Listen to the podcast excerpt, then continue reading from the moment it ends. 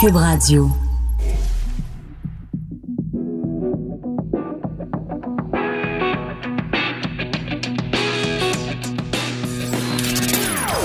Des opinions bien à elle. Sophie Durocher. Son franc-parler ne laisse personne indifférent.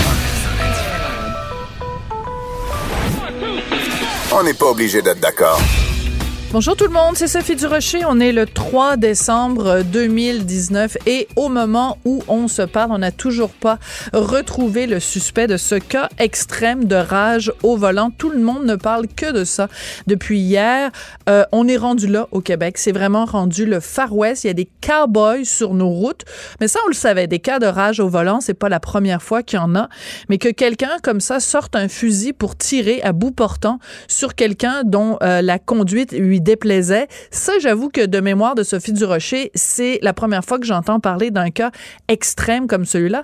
Et je pense que euh, cette, euh, cette euh, terrible histoire qui s'est produite hier doit être l'occasion d'une réflexion au Québec sur la façon dont on conduit, la façon dont on se comporte sur nos routes. Je pense qu'à un moment donné, il va falloir se regarder dans, dans le miroir et reconnaître qu'au Québec, il y a quand même un taux assez élevé de cabochons sur les routes. Parce que là, c'est un cas extrême de rage au volant, mais des cas de rage au volant, vous en êtes témoin, j'en suis témoin, mon voisin, tout le monde, on est tous témoins de ce genre de comportement de cabochon sur les routes. Des gens qui vous klaxonnent parce qu'ils trouvent que vous allez pas assez vite alors que vous respectez la limite de vitesse. Combien de fois ça vous est arrivé? Combien de fois ça m'est arrivé? Combien de fois ça vous est arrivé, mesdames et messieurs qui m'écoutez, que vous êtes à un feu rouge, le feu rouge passe au vert et vous êtes peut-être quelqu'un de prudent. Vous vous dites, ah, les Québécois conduisent comme des cabochons, fait que je vais faire attention parce qu'il y en a toujours un qui euh, brûle son feu rouge. Fait que je vais attendre. Moi, j'attends en général deux, trois, des fois quatre secondes. Fait que je pars pas tout de suite dès que la lumière passe au vert. Le nombre de fois où je me fais klaxonner. J'attends pas longtemps, là, je passe pas une minute derrière mon volant à attendre au feu vert. J'attends deux, trois, quatre secondes. Le nombre de fois où je me fais klaxonner par quelqu'un derrière, ben je m'excuse, mais pas parce que tu me klaxonnes que je vais risquer ma vie en détalant tout de suite au, quand le feu passe du rouge au vert. Euh, en m'en venant ici, écoutez, c'est arrivé il y a quelques quelques minutes. En me rendant ici, j'emprunte le boulevard René Lévesque pour me rendre dans les studios de Cube. Il y a une ambulance les gyrophares allumés, la sirène, boulevard René Lévesque, à une heure de pointe quand même, il était, mettons, 11h30. Le nombre de cabochons qu'il y avait sur la route devant l'ambulance qui refusait de céder le passage. Qu'est-ce qui se passe dans la tête des gens au Québec qu'on refuse de céder le passage quand des, des, des véhicules d'urgence? Aujourd'hui, c'était une ambulance, mais tu sais, ça peut être une voiture de pompier, ça peut être euh, un camion de pompier, une voiture de policier. Combien de fois on est témoin de ça sur les routes au Québec où on voit des gens rester tranquillement derrière leur volant? Ils les voient, les gyrophares, dans leur rétroviseur. Ils l'entendent, la sirène, puis restent là. C'est des ces gens-là. Combien de fois... Euh, écoutez, un exemple qui m'est arrivé il y a quelques mois. Euh, il y a un autobus scolaire qui, donc, est à l'arrêt avec les feux clignotants et le stop, la petite barrière stop qui est écartée des deux côtés. Ben, je m'arrête. Je m'arrête à une saine distance de l'autobus scolaire. Pouvez-vous croire, je me suis fait klaxonner. Je me suis fait klaxonner parce que la personne trouvait que c'était trop long attendre pour un autobus scolaire, ben chose, j'ai des nouvelles pour toi. Je veux pas commencer à risquer la vie de petits écoliers juste parce que toi, tu as un rendez-vous sûrement très, très, très important puis que tu me klaxonnes dans, dans je vais y rester poli, dans le derrière.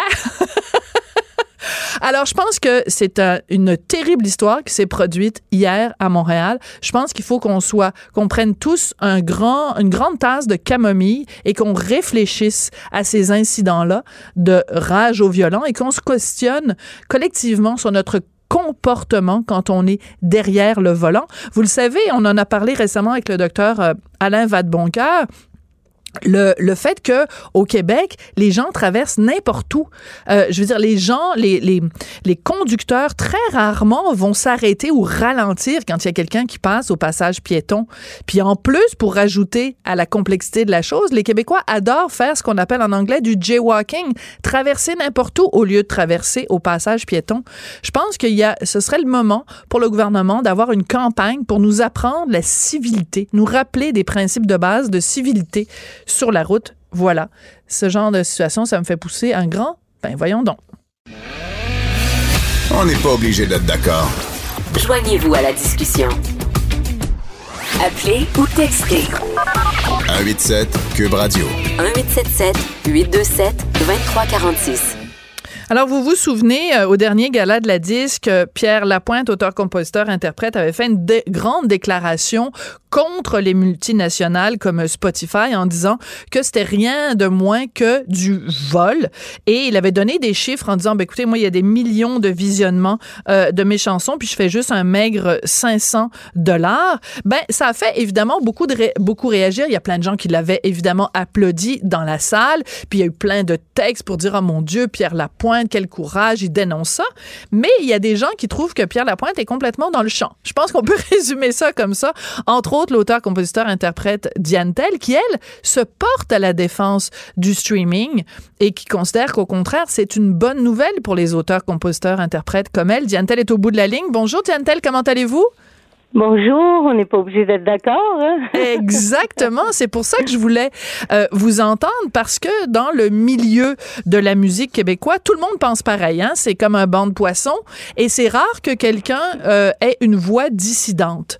Pourquoi vous, vous voyez ça différemment, le streaming, Madame Tell?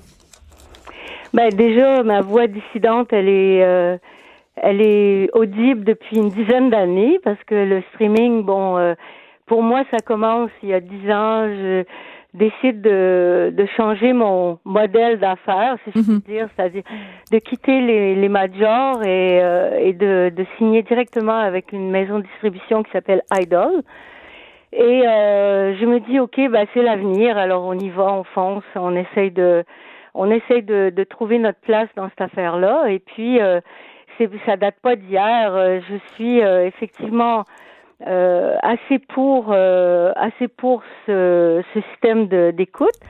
Maintenant, euh, c'est vrai que je, je suis pas anti non plus Pierre Lapointe. Non, non, je comprends.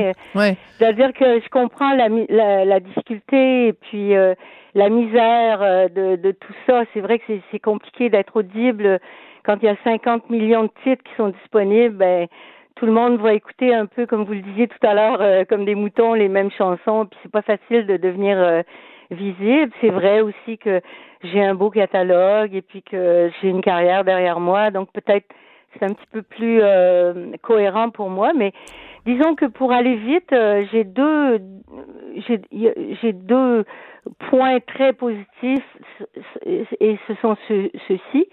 Le premier, c'est que l'ensemble du catalogue est disponible. Mm-hmm. Euh, si on sort un album, comme je viens de sortir euh, un album le 4 octobre, pendant quelques mois, dans le monde physique, on est visible euh, pendant le temps de la vente du disque. ça dure un mois, deux mois, trois mois, six mois, puis après on disparaît des magasins et il nous reste une compilation éventuellement, un vieil album qui traîne dans le fond du rayon. Mm-hmm. Mais avec le streaming, l'avantage c'est que l'ensemble du catalogue est disponible all, all tout, dans, sur toutes les plateformes pour tout le monde. C'est déjà un point très positif et c'est ce qui explique aussi probablement euh, le succès de Si j'étais un homme, qui est une chanson qui a été enregistrée il y a 40 ans et qui aujourd'hui euh, génère beaucoup de revenus. Ça, c'est le point positif. Donc, l'ensemble du répertoire d'un artiste est disponible tout le temps, pour toujours, always. Et le deuxième? La deuxième chose, c'est que si on arrive à avoir un certain nombre d'auditeurs, une fan base, comme on dit dans notre jargon, qui, est assez cohérente, ben, les revenus sont stables en fait. Ils se stabilisent et non seulement ils stabilisent, mais ils augmentent d'année en année parce que de plus en plus de gens s'abonnent aux services de streaming. Pourquoi? Parce que il y a de moins en moins de disques dans les magasins, il y a de moins en moins de magasins tout court, il y a de moins en moins de lecteurs dans les voitures, mm-hmm. il y a de moins en moins de lecteurs sur les ordinateurs, donc il y a de moins en moins de moyens non seulement d'acheter des disques, mais de les écouter. Oui.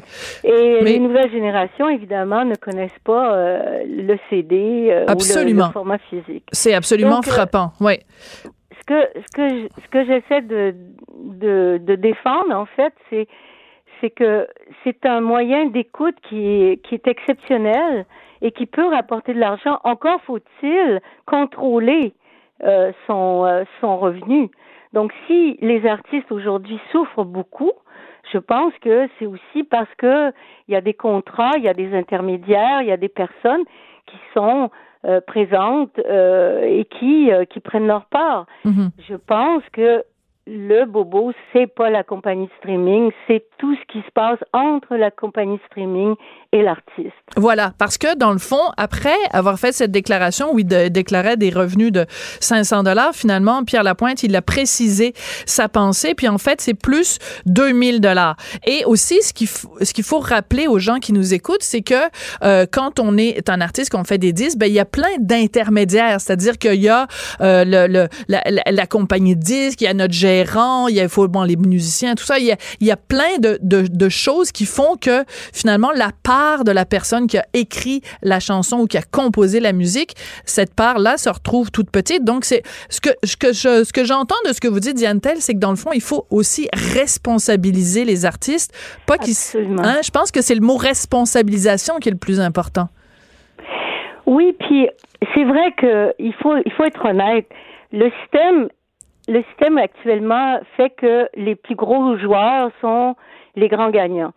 La première chose qu'il faut savoir, c'est que les grandes maisons de disques, les majors, sont propriétaires évidemment du plus gros catalogue. euh, ils, ils possèdent peut-être 80% de toutes les chansons qu'on peut écouter, et en particulier des grands, des grands artistes d'aujourd'hui, c'est-à-dire ceux qui marchent Mhm. aujourd'hui.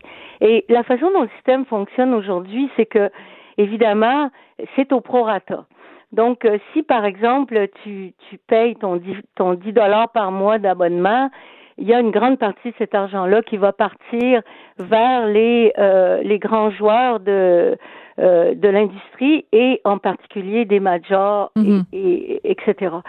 Maintenant, il y a moyen de de transformer cette manière de distribuer l'argent et il y a une compagnie en France qui s'appelle Deezer qu'on connaît moins au Québec qui vient de changer son système de répartition. Par exemple, aujourd'hui, mettons, mettons, on, Mhm. on rêve, on Oui. va rêver. on aime ça rêver. Mettons qu'il y a quelqu'un qui est abonné euh, à une compagnie de plateforme, puis elle écoute que du Diantel 24 heures par jour. ben, si elle est abonnée à 10 heures, ben, son abonnement, l'argent qu'elle va mettre dans son abonnement va venir vers euh, mes revenus à moi. C'est sûr que pour les autres plateformes, c'est pas comme ça que ça se passe. Donc ça, ça va se passer euh, différemment dans Mhm. le sens où, comme c'est au prorata, évidemment, moi, comme je suis un tout petit joueur dans l'industrie de la musique mondiale, donc il va payer 100, euh, 100 120 dollars par année pour son abonnement, mais une grande partie de cet argent-là va, va, va aller vers les les, euh, les, les, Les artistes très les plus connus. artistes, Les, les, Voilà. les Ed Sheeran, les les les, les, les, euh, Drake. les Drake et puis tous ces gens-là. Maintenant, euh, avec Deezer, c'est vrai que c'est basé sur ce que les gens écoutent vraiment. Alors, je, je sais qu'il y a beaucoup de choses qu'on pourrait modifier, changer, mais à mon avis, les compagnies de streaming, les de pure streaming, je parle par exemple de, de Spotify, de Deezer, de, de Tidal, ce sont des compagnies qui sont à peine rentables et qui versent 70% de leur chiffre d'affaires aux ayants droit. Maintenant, eux, pour avoir accès au grand répertoire des grandes majors, ils sont obligés de faire des deals qui sont très, très, très euh, compétitifs, on va dire. Mhm. euh, donc, euh, il y, a, il y a beaucoup de cet argent-là qui, qui, qui, qui est comme happé par les grandes sociétés euh, de, de disques. Et, ce, ce sont ces, euh, ces difficultés qu'il faut aujourd'hui euh, euh, tenter de, de transformer, puis de, d'essayer de faire en sorte que les personnes qui écoutent une musique euh, d'un artiste, que cet artiste-là puisse en bénéficier. Oui. Maintenant, Mais est-ce qu'il n'y a pas un autre que- oui. Oui, est-ce qu'il n'y a pas un autre aspect aussi qui est positif, qu'on peut dire, en tout cas, euh, de positif sur des plateformes, justement, de, de, de streaming? C'est, c'est la- l'aspect découverte. C'est-à-dire qu'avant, dans l'ancien temps, quand on, on allait au magasin de disques, ben là, on a le, le- la, la personne, le vendeur, peut-être nous recommandait ou on avait lu un magazine puis on avait entendu parler d'un artiste. Là, avec ces plateformes-là, on peut euh, dire, euh, ben moi, je vais écouter du jazz ou je vais écouter de la chanson française et la plateforme va nous faire découvrir. Donc, il y a peut-être quelqu'un dans le fin fond du Wisconsin qui va découvrir Diane Tell et qui, normalement, n'eût été de cette plateforme-là, aurait jamais été en contact avec Si j'étais un homme. absolument, en tant qu'auditeur, en tant qu'amateur de musique, moi, je trouve ces plateformes exceptionnelles. Puis je pense que n'y a pas personne qui va contredire ça. Tous ceux qui critiquent euh, le streaming, dans le fond, sont tous euh, complètement abasourdis d'être dans leur auto, même hors ligne, puis d'être capable d'écouter leur playlist, puis d'écouter ce qu'ils veulent, puis 50 millions de titres. C'est tout, tout, tout, tout, qu'est-ce qui a été enregistré depuis euh, mm. un siècle qui est disponible. Donc, c'est sûr qu'il y a ce côté découverte qui est très important et très intéressant. Maintenant, moi, ce que je reproche un peu à ce coup de gueule et j'adore Pierre Lapointe, j'adore ce qu'il fait, puis je comprends que, que il, il, s'exprime comme ça devant un public euh, qui est très réceptif, mhm. qui veut faire bouger les choses. Moi, ce qu'on m'a dit, on m'a dit ça a le mérite de faire bouger de, la, la, mentalité et tout ça. Mais je trouve que le, le, le problème, c'est que qu'est-ce que ça qu'est-ce que ça dit au public? Ça dit ben moi je m'abonne pas pour ça. Si mes si mes artistes que j'écoute gagnent mhm. pas d'argent, ben je préfère pas m'abonner, mais c'est faux. Je dirais faux, au contraire, encourager les gens à écouter nos artistes, puis à s'abonner pour que euh, qu'on ait plus de clics, tu sais, parce qu'il n'y a pas photo, que ce soit des ventes de disques physiques ou que ce soit la radio ou que ce soit le streaming, si les gens écoutent pas ta musique, il n'y aura pas de revenus, tu sais, à un moment donné. Ouais. C'est très important. Mais aujourd'hui, Diane Tell, en 2019, votre, votre, vous gagnez votre vie. Le pourcentage, en gros, là, c'est euh, le pourcentage de vos revenus qui viennent du streaming, qui viennent de l'écoute à la radio et qui viennent de gens qui achètent physiquement vos CD. C'est quoi? Ça se répartit comment dans votre, dans votre année? Ben déjà, moi je l'ai dit publiquement parce que j'ai un blog dans lequel j'explique tout ça très en détail parce que c'est un petit peu compliqué en, en 20 minutes, une demi-heure même de, de, de, de, comprendre tout ça. Donc, mais personnellement, aujourd'hui, je gagne mieux ma vie qu'il y a 20 ans. Tu sais, c'est pas compliqué. Euh, euh, le streaming au niveau du label, au niveau des euh, des, des, des, des royalties, parce que tu sais, Pierre Lapointe, il parle des droits d'auteur, il parle, on ne sait pas trop exactement de quoi il parle, mais Pierre Lapointe il est signé dans une maison de disques comme n'importe quel artiste. Moi, c'est mon label, mais si j'avais pas de label, je serais dans une maison de disques. Mais j'ai un distributeur. Mais le pourcentage qu'on gagne en tant que mhm. label pour l'artiste Yantel, aujourd'hui, on dépasse les 2000 par mois à peu près de dollars, ce qui est très très peu. Oui. ça va, ça augmente, ça double à chaque année. C'est pas beaucoup. C'est vrai qu'on on gagne pas notre vie avec 2000 pièces par mois, mais après il y a tous les autres droits, il y a la scène, puis puis tout ça. Mais ce que je veux dire, c'est que euh, il faut il faut que le public soit conscient que pour aider les artistes, il faut s'abonner à ces compagnies streaming au lieu de faire du. Aujourd'hui, moi, je connais des gens là qui dit ben moi je m'abonne pas pour ça si ça paye pas tant pis. C'est ça, c'est qu'il y a beaucoup de streaming bashing et, et la crainte que vous avez c'est que si on continue, si certains artistes font du streaming bashing, que ça décourage les gens de s'abonner et donc c'est vous les artistes qui allez être euh, être pénalisés au premier chef. Ça on comprend fort bien ça. Moi je veux juste savoir euh, parce que c'est tellement dissident, c'est-à-dire que c'est tellement un, un propos qu'on entend rarement en fait qu'on entend jamais. Il y a comme un consensus Comment euh, euh, ça comment ça a réagi quand vous avez fait cette sortie-là dans, dans, dans le journal de Montréal? Euh, C'est un collègue à moi qui a, qui a recueilli vos propos. Est-ce que vous avez eu des appels d'artistes québécois qui vous ont dit, écoute donc, Diane, tu, tu comment ça se fait que tu penses Ben tu nous lâches, oui, ou tu penses ben, différemment. On n'est pas obligé d'être d'accord, mais alors est-ce que vous avez eu des réactions? Ben oui, c'est sûr que j'en ai eu, mais j'ai pas été trop bâchée quand même. parce que non, mais c'est vrai parce que je, je, connais je connais la difficulté de pas être d'accord avec tout le monde, puis tu sais, tu peux te faire bâcher bêtement par des, des, personnes anonymes en ligne, puis tout ça qui vont dire ben là de quoi qu'à cause. Moi, en général, j'essaie de de, de, publier des, des, des, articles qui, qui, qui euh, cautionnent ce que je dis, c'est-à-dire que je dis pas n'importe quoi. Voilà. Ce que je dis, c'est étudier, c'est penser. Moi, en fait, mon modèle personnel, je l'ai mis à disposition parce que ce qui m'intéresse, c'est de dire, regarde, moi je suis un guinea pig, moi je suis un, modèle. Un cobaye, oui. Comme un cobaye, je suis quelqu'un qui met à disposition des, des gens euh, une façon de faire pour encourager les jeunes à dire, regarde, c'est sûr que c'est mieux d'avoir une équipe, c'est mieux d'avoir des gens avec qui tu partages tes droits, mais il faut les contrôler, ces droits-là. Le partage n'exclut pas le contrôle. C'est-à-dire mm-hmm. que dès l'instant où ces gens-là travaillent pour toi, et, et que tu deviens une espèce de quelque part un entrepreneur et tu dis moi je représente un certain nombre de droits, un certain nombre de revenus, je vais contrôler ces revenus. Pendant le temps où je suis en développement, je vais les partager avec mes collègues, il n'y a pas de problème avec ça, mais attention, si tu ne contrôles pas ces droits-là, tu vas devenir une espèce d'employé en fait. Et puis euh, tu sauras pas ce qui se passe et puis on va pas te l'expliquer non plus. Parce qu'il y a quand même quelque chose d'assez obscur dans notre industrie qui dure depuis toujours. Toute ma vie, euh, j'ai eu l'impression qu'on voulait pas tout à fait m'expliquer comment ça fonctionne. Hmm. Moi, ce que je conseille aux, aux jeunes artistes, c'est apprenez comment ça fonctionne, comprenez d'où vient l'argent, comment il est distribué, et puis essayez de le contrôler, essayez de garder une main mise sur vos droits, en fait. Moi, aujourd'hui, si j'avais pas en 1983 pris la décision de devenir productrice et éditrice de mes œuvres. Donc là, on parle de si j'étais un homme qui va avoir 40 ans dans, hein? dans, quelques dans quelques temps. Si aujourd'hui j'étais pas propriétaire de ça, et ça, Alain Brunet m'en a parlé, il m'a dit, mais toi, tu as la chance? Parce que tu es devenue productrice tôt, puis tu es devenue propriétaire de tes droits.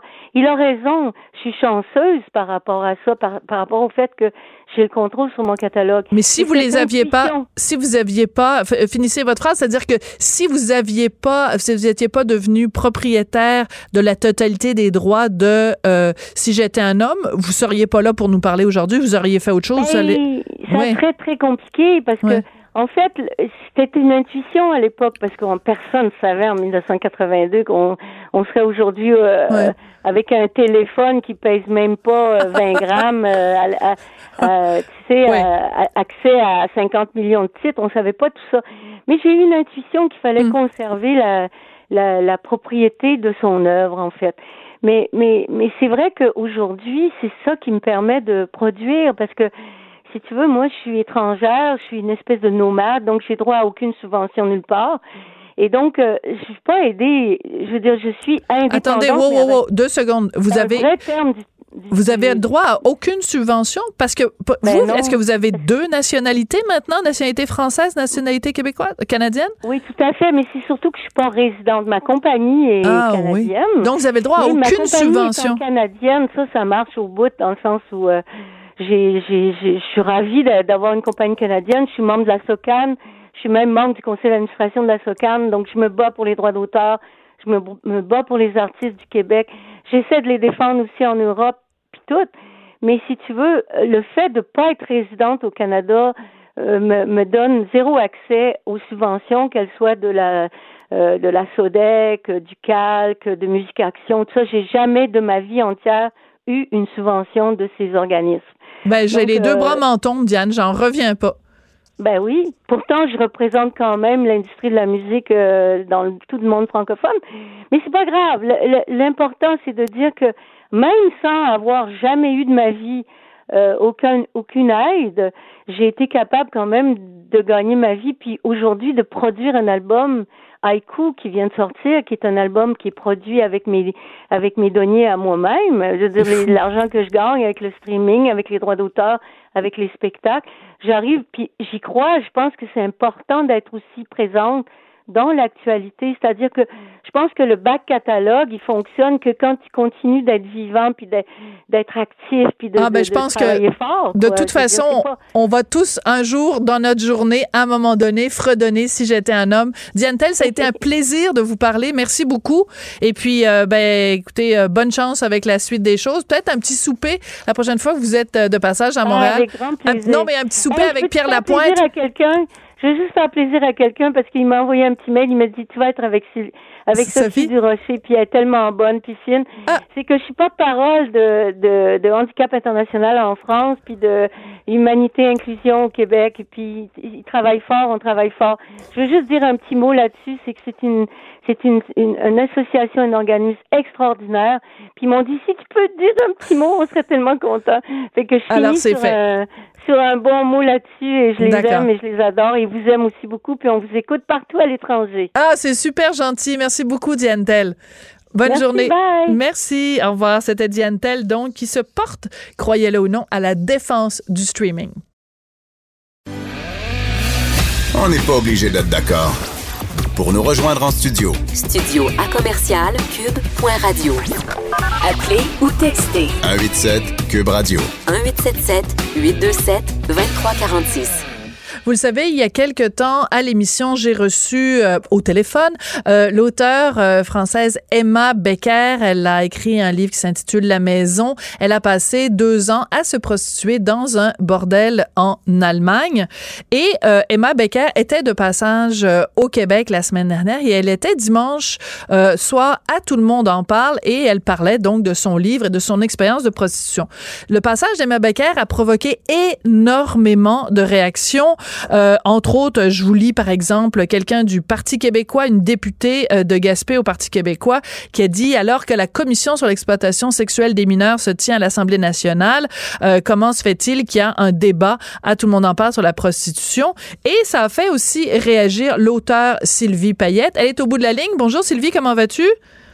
Mais ça va bien, toi, Sophie? Ben moi, ça va très bien. Écoute, l'émission s'appelle On n'est pas obligé d'être d'accord, alors débattons. toi, tu écoutais euh, Emma Becker parler de son livre à la télévision et ça t'a choqué. Tu as écrit sur Twitter, euh, écoute, mes colères quand tout le monde en parle, mes collègues auteurs jeunesse au Québec écrivent d'excellents livres pour alerter les jeunes filles euh, au fait de ne pas tomber dans les mains des pimps. Et là, on parle, on a quelqu'un donc qui fait la promotion d'un livre qui qui fait en fait qui qui donne les bons côtés de la prostitution. C'est ça qui t'a choqué? Euh, ce qui m'a choqué, c'est le fait qu'il n'y ait pas vraiment de pendant, alors qu'on euh, de pendant à ce livre-là, alors qu'on est quand même dans une émission qui est assez grande écoute et qui s'appelle effectivement Tout le monde en parle, alors que le sujet de l'heure au Québec, c'est la violence faite aux femmes, c'est la situation des filles qui sont en fugue et c'est de plus en plus, c'est alarmant. Là. Il faut quand même commencer à regarder euh, les chiffres. Chaque année sont de plus en plus nombreuses. Et on sait que sur euh, les chiffres que j'ai, c'est à peu près sur 6 000 fugues au Québec. 30% vont se trouver dans des réseaux de prostitution. Et là, on s'entend, on ne parle pas d'escortes qui sont euh, bien entourées, en sécurité. On, comprend très bien, on comprend, moi je comprends très bien le, euh, c'est que Emma Becker raconte, elle parle d'une situation d'un, euh, en, je crois que c'est, euh, ben, en Allemagne, je sais plus. Oui, oui, tout à fait, à Berlin, oui. Bon, et euh, que euh, cette maison, elle s'y sent bien, elle, est, elle était en sécurité, elle était bien entourée, il y avait presque une atmosphère familiale. Cela dit, je dois vous dire, je n'ai pas lu son livre, donc je mhm. ne juge absolument pas ni son écriture, ni l'importance de ce livre-là, qui a, selon moi, une importance. Euh, le sujet est intéressant de, de, de rappeler que euh, les travailleuses du sexe pourraient se retrouver aussi dans des endroits où elles seraient en sécurité, où elles auraient euh, la, la, la, la, santé, elles seraient bien encadrées. Euh, on s'entend, personnellement, j'ai absolument rien comme ça. Je crois que c'est extrêmement utile pour toutes les sociétés. Mais ces pauvres filles dont on parle au Québec, c'est une situation particulière. j'ai eu quelques échanges avec Emma Becker, qui est une femme très intelligente, et je lui ai mm-hmm. expliqué que ce qui arrive, c'est que au Québec, on a une situation particulière. Et que si elle vient nous présenter un, roman dans lequel, dans ses entrevues, elle laisse entendre que finalement, elle ça s'est plutôt bien passé, qu'elle a même aimé ça, que c'est son choix personnel, on dit parfait, mais s'il vous plaît, rappelez qu'il y a un pendant au, mm-hmm. Québec, qui est une situation difficile pour les. Euh, je parle des filles et je, je crois qu'il y a aussi beaucoup de garçons qui se retrouvent dans des situations semblables. Mais on parle souvent plus des filles qui se retrouvent euh, euh, prises dans des gangs de rue, dans des situations, dans des endroits glauques où elles sont, elles souffrent. Il faut, il faut penser que ces filles-là, à un moment donné, se sont fait dire par des gars. tu vas voir, il n'y a rien là, tu vas aimer ça. Je, les, les, les recherches qu'on fait nous, nous expliquent que les garçons euh, ont des, des, des, trucs incroyables pour les attirer, ces Ah oui, c'est des manipulateurs euh, terribles. Mais si je comprends bien, donc, euh, Sylvie, après le tweet que tu as fait, tu as eu une conversation avec Emma Becker. Donc, vous êtes échangé des, des, des messages. Mais... On a échangé. J'ai deux ou trois messages ce matin, puis c'est clair qu'elle connaît pas bien la situation au Québec. Euh, ces tweets, c'était pas très intéressant ce matin, je, mais je comprends aussi qu'elle connaît pas le Québec. Euh, euh, elle en a profité pour mépriser un petit peu Julie Snyder. Euh, je lui ai proposé de s'informer sur qui elle méprisait comme ça, là, mais elle arrive de France, je comprends. Elle est allée dans un bordel En Allemagne, très bien. Euh, parce qu'en Allemagne, elle est allée choisir un, lieu où la, la prostitution est légale, donc bien encadré. Oui, mais en même temps, regarde, l'émission s'appelle On n'est pas obligé d'être d'accord. Sylvie, OK, alors je vais, je vais ah, t'apporter. Ah, parfaitement raison. Alors, je vais t'apporter mes arguments. Euh, elle a écrit un livre sur son expérience personnelle. Elle vient ici pour parler de son livre. Elle nous en avait parlé, nous, à la radio, il y a quelque temps. En fait, quand son livre est sorti, elle, elle prétend pas faire un état de la situation de la prostitution dans toutes ses nuances à travers le monde et dans chacun des pays où elle met les pieds. Elle, a dit, moi, j'ai vécu ça. Pendant deux ans et demi, je me suis prostituée. Voici ce que moi, j'ai vécu. Voici mon expérience personnelle. De la même façon que, par exemple, Nelly Arcan à l'époque, avait écrit son livre Putain, et personne disait à Nelly, ben écoute, toi, ton expérience, il aurait fallu que tu mettes le pendant des filles qui ont eu une belle expérience. L'expérience de Nelly était terrible. je m'excuse. Ouais. Je m'excuse, Sophie, quand Nelly était là, non seulement elle faisait le pendant elle-même, de dire que sa situation ne représentait pas l'ensemble de tous.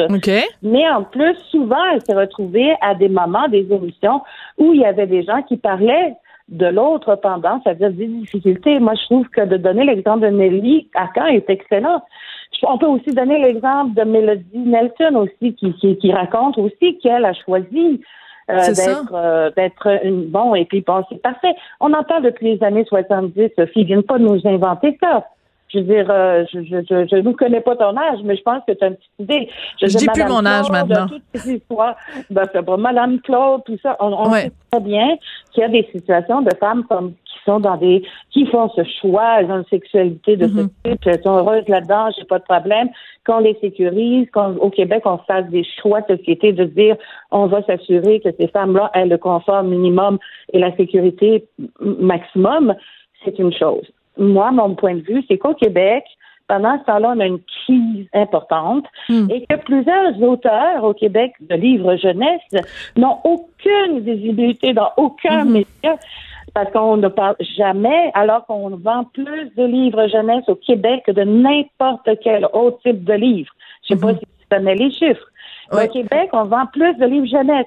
Alors, quand j'entends, par exemple, dans des, émissions de, de, radio, de télé, des gens dire notre jeunesse, elle est ici, elle est ça, elle est perdue, elle est sur son téléphone cellulaire, venez dans les salons du livre, c'est la folie. Ils lisent plus de 3 millions de livres euh, euh, au Québec sont vendus dans 3 millions 500 000, je pense, qu'ils sont vendus dans le monde jeunesse. Et ça, c'est un euh, point très intéressant que tu amènes. Ça, c'est très, très, très intéressant parce que... Et, voilà le point qui me dérangeait dans l'émission. OK? C'est pendant ce temps-là, nous, on est au front. Il y a des auteurs mm-hmm. qui ont été faire des enquêtes approfondies pour sortir des livres magnifiques pour tenter d'aider les jeunes à ne pas tomber dans le piège, à mhm. voir le piège des manipulateurs avant, parce que c'est aussi notre rôle d'auteur jeunesse de les distraire. Ils ont tous les styles qu'ils veulent. Il y a du fantastique, il y a du euh, policier, mais il y a ces livres-là qui sont très bien écrits, mhm. qui sont importants. Mais les auteurs, personne ne va en parler dans les réseaux parce qu'ils ne liront pas ces livres-là. Mais c'est dommage. Mais ça, tu as tout à fait raison. Il y a, il y a un déséquilibre médiatique entre euh, l'attention qui est accordée à, euh, aux auteurs pour adultes et aux auteurs jeunesse. Ça, tu as entièrement raison.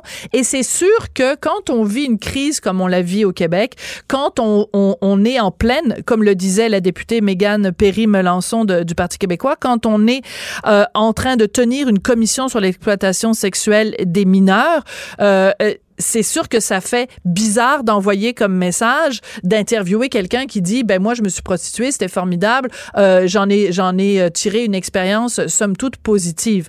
Mais en même temps je me dis on peut pas non plus à chaque fois qu'il y a quelqu'un qui vient euh, présenter un livre qui est son expérience personnelle dire attendez deux secondes ton expérience personnelle, c'est une chose, mais euh, il y a ci, puis il y a ci, puis il y a ça, puis il y a ça. Je veux dire, c'est sûr que moi, j'aurais souhaité, par exemple, que tout le monde... as raison. Oui. Mais je suis d'accord avec toi. Parce que, puis cette émission-là, tout le monde en parle, ils choisissent ce qu'ils veulent. Tu comprends? Une émission, moi, j'en ai fait des émissions de radio et de télé. On m'en a proposé des auteurs des fois, puis à, faire une émission quotidienne. On ne peut pas être juste pour un auteur parce qu'on peut, on a de la difficulté à lire tous les livres qui nous sont euh, tous les documents en recherche. Donc, je ne veux pas là-dessus accuser qui que ce soit. Je suis certaine, en plus, que ce livre est très bon et qu'il est très bien écrit, c'est une femme intelligente. Je suis certaine que ça vaut la peine d'en parler. Donc, je ne l'attaque pas, ni elle, ni son livre, surtout pas. Euh, je vais probablement, moi aussi, le lire parce que j'adore avoir des points de vue différents. Ça fait partie aussi de mon métier d'auteur, de lire et de voir ce qui se passe dans le monde. Mais de rappeler qu'en ce moment, il y a une situation difficile. Heureusement, Julie a eu la présence d'esprit de, proposer aux gens un, livre à dire, lisez celui-là, mais lisez aussi. La fabrique du viol. Oui. Oui, euh, prenez le temps de, de, regarder. C'était peu dans l'émission, mais je pense que c'était une bonne place. J'ai pas réagi avant le lendemain parce que j'ai pris du temps pour y penser et je me mhm. suis dit, ce qui m'agace, je n'ai pas, moi, écrit ces livres jeunesse où on parle de cette situation. Donc, je me suis dit, je peux, moi, aller l'écrire sur Twitter parce que je n'ai pas de livre à vendre de mhm. ce type-là. Euh, Mais d'attirer l'attention déjà, c'est énorme. D'attirer l'attention là-dessus, c'est énorme. Et moi, ce que je trouve intéressant, c'est que quand on a, parce que moi, j'avais énormément d'appréhension avant de lire le livre d'Emma Becker. Je me disais, voyons donc, qu'est-ce que c'est ça, cette affaire-là? Et après l'avoir lu, c'est sûr que ton regard est différent aussi parce que la société allemande est une société qui est à des années-lumière de la société québécoise et que là-bas, c'est encadrer les filles qui travaillent dans un bordel. Il y a des examens médicaux régulièrement. Elle l'a dit, de toute façon, ils payent de l'impôt. Tu sais, c'est une vision complètement différente et je trouve que ça soulève la question, est-ce que au Québec, justement, pour protéger pour, euh, pour protéger ces femmes-là, est-ce qu'on ne devrait pas avoir des bordels au Québec? C'est-à-dire que ce serait une façon, peut-être, je lance la question, là, je dis pas que c'est ça que je pense. Je suis entièrement d'accord. Et je suis d'accord qu'on lance cette question. Sophie, je suis avec toi là-dessus. Et c'est ce que je crois qui aurait dû venir de ce débat-là. Euh, de dire, bon, oui, c'est une proposition. L'Allemagne a de belles propositions. Je sais qu'il y a un pays nordique. Malheureusement, c'est un documentaire que j'ai vu il y a plusieurs années. Le, pays m'échappe. Mais où les services de prostitution sont offerts par le gouvernement au niveau de la, par le service de santé mm aux personnes euh, qui sont prises seules à la maison, qui souffrent de maladies ou qui souffrent de handicap. Le gouvernement trouve chez la population des gens mm-hmm. qui disent ben moi j'ai une sexualité très vaste, j'en ai besoin, ça me va me faire plaisir de travailler honnêtement pour le gouvernement et d'offrir mes services sexuels. Je trouve ça parfait. Je trouve que c'est essentiel pour une société équilibré. Euh, on peut pas éliminer la prostitution, c'est absurde, mais on peut en faire quelque chose d'honorable pour que ces filles-là se sentent bien. Et, continuer quand même, parce qu'il y a, y a la prostitution d'un côté et il y a l'exploitation sexuelle de gens qui sont absolument pas consentants. Et c'est de l'esclavage. Et ça, il faut bien sûr continuer à le dénoncer. On va se quitter là-dessus. Merci beaucoup, Sylvie Payette. Ça a été un ben, plaisir. Merci, Sophie. Et à la prochaine chicane. Merci. merci, Sylvie. Bye. Bye. On n'est pas obligé d'être d'accord, mais on peut en parler. Sophie Durocher, on n'est pas obligé d'être d'accord. Cube Radio. C'est toujours intéressant de suivre les artistes québécois sur leur page Facebook parce que des fois, c'est le véhicule qu'ils utilisent pour annoncer des petites, des moyennes et des fois des très, très grosses nouvelles. En tout cas, c'est le cas de Martin Petit qui avait quelque chose à nous annoncer sur sa page Facebook. Alors, plutôt que de le dire à sa place, on s'est dit, on va l'appeler puis il va pouvoir nous en parler. Martin Petit, bonjour. Salut, ça va bien? Eh, c'est une moyenne nouvelle que tu as à nous annoncer. Alors, je te laisse parler, euh, Martin. Tu t'adresses aux auditeurs et aux auditrices de Cube Radio. C'est quoi ta grosse nouvelle? Ben, bonjour tout le monde. Bonjour. Euh, premièrement, ben, écoute, je suis pas. Euh, c'est pas dans ma personnalité de, me vanter nécessairement. c'est pour ça que je l'ai fait sur ma, ma page Facebook hier.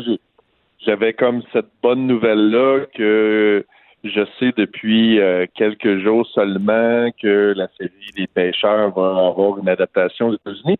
Puis, je suis quand même. Puis je suis. En fait, je suis. Il y a la différence entre se vanter, mais à un moment il faut que tu acceptes que euh, c'est quand même, oui, comme tu dis, une nouvelle importante parce qu'en télé québécoise, ça arrive tout simplement jamais. C'est juste jamais arrivé qu'une comédie puisse intéresser qui que ce soit aux États-Unis. En fait, c'est pas vrai. Il y, en a, j'ai des collègues qui ont passé proche, puis je souhaite que dans l'avenir, ça arrive plus mhm. souvent. Mais surtout, le monde de l'humour aux États-Unis, c'est quand même, eux, leur public, c'est le monde. C'est ça. Puis, euh, ils ont les meilleurs humoristes et ils ont, ils ont un système très fermé. Fait que de, de, d'être capable de, d'asseoir quelqu'un cinq minutes puis de, de parler de ton projet quand tu viens pas de la de la de, de Hollywood puis tu n'habites pas en Californie, c'est pratiquement impossible. Donc, de, d'avoir réussi ça, d'avoir intéressé, parce que ça fait quand même cinq ans que je travaille là-dessus, j'ai rencontré un paquet de monde. Je sais pas pourquoi, j'espérais sincèrement que, que ça arrive parce que euh, je me dis dans le monde dans lequel on vit, ça devrait pas juste être les Américains qui constamment ont les idées que nous on achète parce qu'on achète beaucoup de contenu des États-Unis, on achète beaucoup de films des États-Unis, c'est c'est un. C'est ça, c'est le fun que des fois ça aille dans l'autre sens, que ce soit pas, euh, tu sais, parce que c'est un peu David contre Goliath. Alors des fois c'est le fun que euh, ce soit David qui envoie des choses à Goliath et pas et pas le contraire. Écoute, évidemment, j'ai plein de questions. Quand tu nous dis euh, mon premier projet télé à vie, les pêcheurs aura une adaptation américaine en 2020, qu'est-ce qui va avoir lieu en 2020 C'est-à-dire que ça va être tourné en 2020, ça va être la version anglaise va être écrite en 2020 ou ça va être diffusé en 2020? Donne-nous plus de détails. Ben en fait, tout, euh, ce que je, peux dire, c'est que les tournages vont commencer en janvier 2020. Fait que je vais déjà euh, je vais pouvoir euh, je vais avoir plus d'informations à savoir quand est-ce qu'ils que autres veulent qu'on donne de, l'information, mais je sais que c'est déjà prévu que que j'assiste au tournage en janvier. Ça va être tourné où? Ça va être tourné où? En Californie. En Californie. Et quand tu dis eux autres, eh ben, tu sais, tu me connais, Martin. C'est sûr, je vais essayer de te tirer les verres du nez. Quand tu dis eux, autres. je peux juste, c'est les producteurs. Ah, OK. les producteurs. De, OK. La question évidente qui va être sur toutes les lèvres euh, les pêcheurs, ben, t'es dedans. Qui va jouer ton rôle aux États-Unis? Bien, évidemment, puis ça, c'est, ça, c'est très rare d'avoir le dernier mot aussi sur euh, l'acteur. Puis moi, j'ai, moi, dès le départ, j'ai dit, je vais avoir le dernier mot sur qui va parce que c'est important dans, la série. Puis j'ai dit ben il faut que ce soit quelqu'un qui soit qui soit un Martin Petit là-bas, un équivalent. Fait que j'ai dit euh, j'ai dit moi c'est ça se fera pas si c'est pas Brad Pitt. Et ils m'ont dit euh, ils m'ont dit euh, ils m'ont dit ben ça se fera pas. Puis j'ai dit gars c'est tu quoi? J'ai le dernier mot. Parfait, on prend quelqu'un d'autre. tu comprends? OK, alors je vais, je vais te soumettre des idées.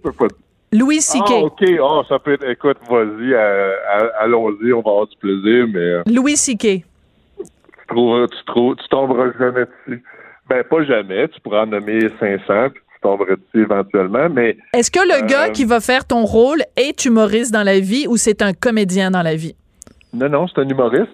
C'est un humoriste, puis le but de la série, c'est de rassembler. Je pense que ce qu'on a réussi au Québec à faire, les pêcheurs, puis ce qui est un peu rare, c'est de pendant, pendant les cinq ans que ça a duré, on a réussi à rassembler un peu la communauté humoristique québécoise autour, autour d'une. Puis au final, c'est pas arrivé souvent. Puis je pense que c'est ça qu'ils veulent aussi euh, créer. Donc euh, voilà. OK. Euh, donc j'ai encore mais, mais j'ai encore plein d'autres questions. J'ai encore plein d'autres questions. Attends parce que là il y a Hugo notre recherchiste qui m'écrit ah était attends deux secondes. Attends, parce que là, évidemment, j'essaie d'avoir accès à mon ordinateur qui me lâche. En même temps qu'on se parle, ben oui. Ouais, Adam Sandler. Adam Sandler? C'est drôle, Adam Sandler, c'est un des acteurs que j'aime le plus. Moi, je, moi, c'était mon premier choix, tu vois, ah, quand on a fait le film Starbucks. Ouais. Moi, je, je, rêvais que ce soit Adam Sandler. Je trouve que c'est un excellent acteur. Puis, euh, puis ça a été, euh, ça a été quand même Vince Vaughn. Là. Mais, euh, ah, ben, mais ça pourrait être lui, Monsieur Vaughn, justement, pour jouer ton rôle dans Les Pêcheurs? Non? Oui, non, c'est oui. Ben oui, il pourrait mettre mes pantalons. il pourrait mettre tes pantalons. moi. Ben oui, il pourrait prendre mon linge. Ben OK, j'ai plein d'autres euh, questions. Euh, je vais te les poser euh, en rafale. C'est payant. Oui. C'est payant. Ben, c'est toujours payant. C'est toujours payant vendre un projet des Américains. Là, après ça, payant, c'est l'affaire la plus lousse sur la planète. Ce qui est payant pour un serait peut-être pas payant pour l'autre. Fait que, non, c'est toujours, c'est surtout, j'allais dire enrichissant, mais... Euh, oui, oui, dans tous les sens du terme. ultimement parlant, c'est que, ouais, c'est ça. C'est juste, c'est juste intéressant de, de, de, pouvoir avoir un produit qui, qui continue à vivre, euh, puis euh, à sa façon. Là, ça va être complètement une version américaine différente, de, différente d'au Québec, mais au moins, au moins, ça, ça, ça ouvre une porte. OK. Ce que ce qui va être tourné en janvier, c'est pas un pilote là, c'est la série elle-même ou c'est un pilote Est-ce que parce que c'est très important, c'est pas du tout la même chose là. Un pilote et une vraie série, c'est pas la même chose. Ça, tu fais bien de le mentionner parce que au Québec, nos pilotes s'en vont en ondes. C'est ça. que on a, euh, surtout en fiction, tu ne tournes pas des pilotes, puis là tout à coup, ah finalement non, euh, on l'a fait. Euh, tu sais, c'est tellement dispendieux au Québec, c'est que au Québec, tu t'en vas, tu commences à écrire une série, euh, ça niaise pas, tu t'en vas en onde avec ce que tu as écrit. Alors qu'aux États-Unis, 85% des pilotes ne s'en vont pas en onde. Fait que c'est. Fait que tu réponds pas à ma question, Martin. Je vais te chicaner, là. Parce qu'il me reste cinq minutes, puis il faut que je te fasse quand C'est informatif. oui. les auditeurs, moi, je les entends, les auditeurs disent Non, non, Martin, il y a un bon point, je ne savais ben pas. oui.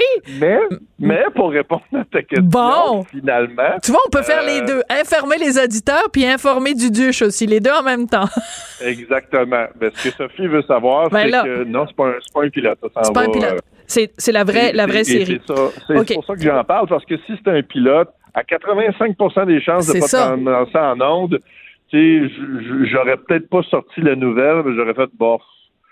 Euh, c'est aussi ça très rare. Euh, D'accord. Alors, l'autre question que j'ai pour toi, bon, Les Pêcheurs, c'est euh, un gars qui est humoriste, qui a des amis humoristes, et on le suit comme dans sa vraie vie de, de tous les jours. Est-ce que tu n'as pas la crainte que la version américaine, ça ressemble un peu trop à, par exemple, Curb Your Enthusiasm? Non, j'ai pas de crainte.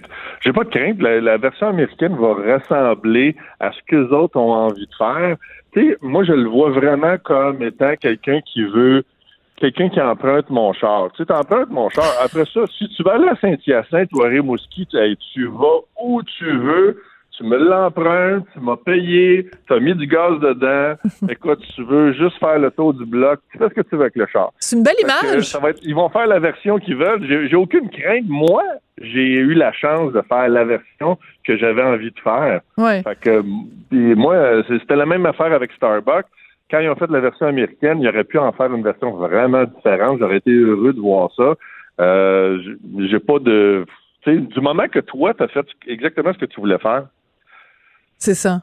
Euh, J'ai hâte de voir la version des autres. OK. Alors, tu nous dis que tu avais donc un certain droit de regard. Euh, donc, si le tournage commence en janvier, ça veut dire que les textes sont déjà tous écrits.